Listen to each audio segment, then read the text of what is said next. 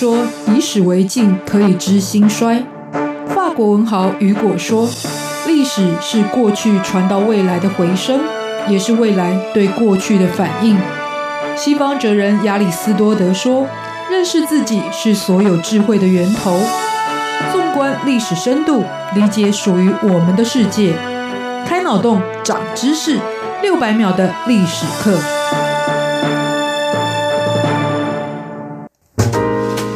认识过去才能够掌握未来。欢迎您收听这一集六百秒的历史课，我是维珍。那么，在过去的当政者他们所做的决策与影响，当然作为后世都是非常重要的借鉴。不过，作为末代领袖所遭遇的时局又特别的不同，因此他们的决策又触发哪些效应呢？也因此，我们跟大家来进行的系列就是末代领袖的思索与境遇。在这一集要来讲到的是台湾日治时期最后总督安藤利吉的故事。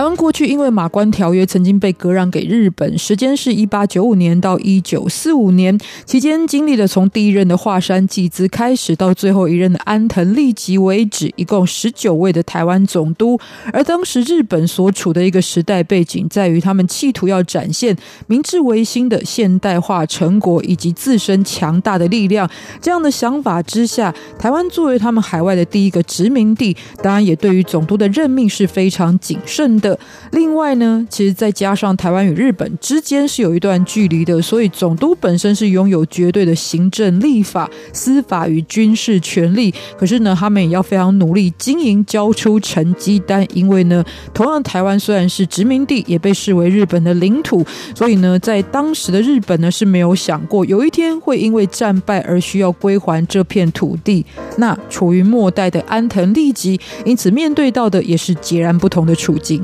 Thank you.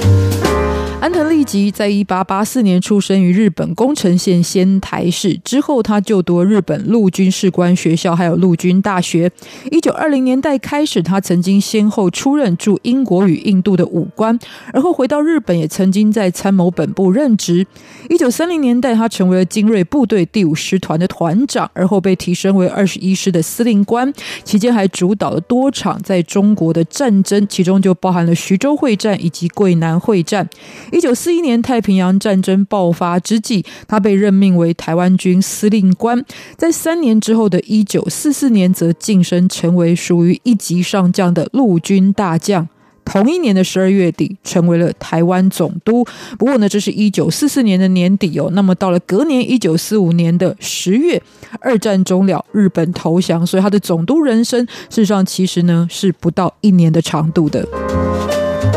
那大致上来说，他的军旅生涯跟能力的评价就是不过不失，因此看起来反而是蛮顺遂的。但其实来到台湾之前，他曾经被闲置过一段时间。主要的原因之一在于他的下属曾经误判形势，造成了跟法国之间非常严重的冲突。那他作为长官，也包含日本的官方，为了解决这样的纷争，也因此呢就被拔职以示负责。也因此他就在家赋闲了一段时间。那后来为什么得以回归？不但成为了台湾军的司令官，甚至在日后接替长谷川清成为台湾总督。这则是源自于日本在当时恶名昭彰的。陆军跟海军之间军种对立的恶斗关系。但存在军队的国家都会发现，不同军种之间多少都会有竞争关系。但搞到像当时日本的陆军跟海军这么的赫赫有名的呢，应该也是非常少见的。那这来自于呢，虽然在明治维新之后，日本的陆军跟海军是依照新式的制度来建立的，但实际上他们还是分别由幕府时期就是对手的长州藩跟萨摩藩来掌控，而且陆军是师法德国，海军是。参考英国，所以在统御方式或者是军事策略上的思考又存在极大分歧。再来更现实的部分是处于军国主义的日本。那如果你是军权的掌握者，不就是整个国家最有力量的人物吗？而且呢，你就会变成了资源与国家机器的掌控者。于是陆军跟海军发生冲突，演变成为政治斗争，是完全没有办法避免的一个状况。那安藤利吉是陆军。他就是在同为陆军体系的东条英机成为了内阁总理大臣，也就是首相之后，就被拔擢而后取代了属于海军体系的长谷川清。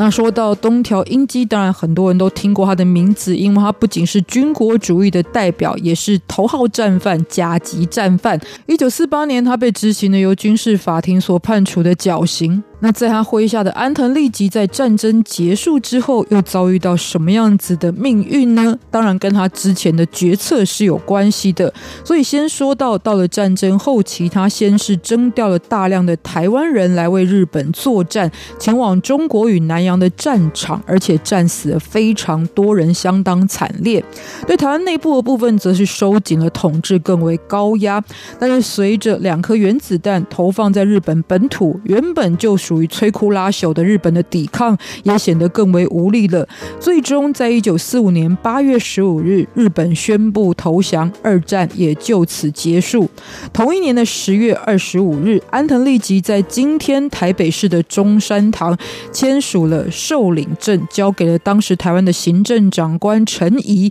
不过这里还有一个花絮，就是呢，但他们两个人其实是在日本军校时期的同学的关系。而后，安藤利吉呢，还有有继续留在台湾，主要是处理日本人遣送的一个收尾的任务。那也许当时的安藤利吉呢，认为自己是不是就此能够平安的回到日本呢？事实上却非如此哦，因为到了一九四六年的四月十三日，他以战犯的身份被逮捕了。那主要的原因是来自于过去有因为美军会对台湾进行空袭，但也因此会俘虏到一些美国的空军，而他进行了一些不当的处刑，还包含了虐待的部分哦。所以被逮捕之后，很快的他就从台北的官邸被押解到上海由美军管理的监狱当中。那么，可是很快在六天之后，也是他生日过了两周之后的四月十九日，他就在狱中服毒自杀，也成为了日本在战后第一位自我了结的高级将领。但是他的身后的谜团呢，不仅未解，而且很多至今呢还成为了巨大的争议。第一个是他的死因哦，究竟是自杀还是他杀呢？这当中还牵扯到了一笔巨额黄金的贪污事件，以及他其实是有留下遗言后离开的，所以应该是比较没有什么悬念的。我们这边就不多介绍了。那再者呢，是来自于当年国民政府主张安藤利吉在中山堂所签下是投降书，而呢迎来的是失而复得的台湾光复。但其实他签的应该是受领证，而不是降书。两者的概念上的差别来自于在还没有签订国际合约之前，蒋介石其实作为盟军代表，接收了原本属于日本的台湾进行清点与治理。形式上是属于盟军的占领，而并非是要把主权转移给当时的国民政府，而这一点甚至会牵涉到今天台湾定位的主权问题。那另外一派则是认为，如果当初的接收是有问题的话，那为什么日后国际之间并没有提出异议呢？再加上其实先前在南京就已经先接受了来自于冈村宁次的投降，所以在台北即使没有走这样的形式，但是仍然属于主权转移了。总之呢，到现在这还是非常争议的话题，但可以确定的就是，安藤利吉就是为日本殖民台湾五十一年那一位画下句点的人物。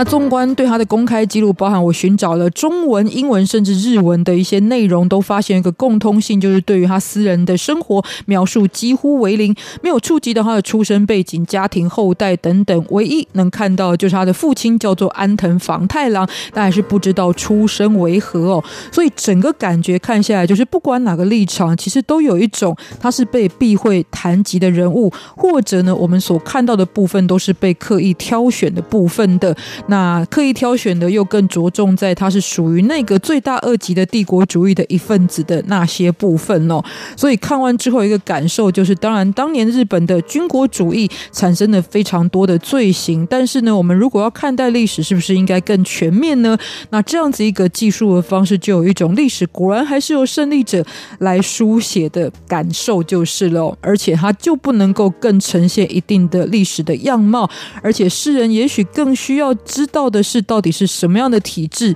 才会养成了这个群体的行为。所以对他的真实经历，如果更多认识，反而也许会让更多人站在历史前面的时候，才能够做出更为正确的判断。今天跟大家分享六百秒的历史课，下周也请记。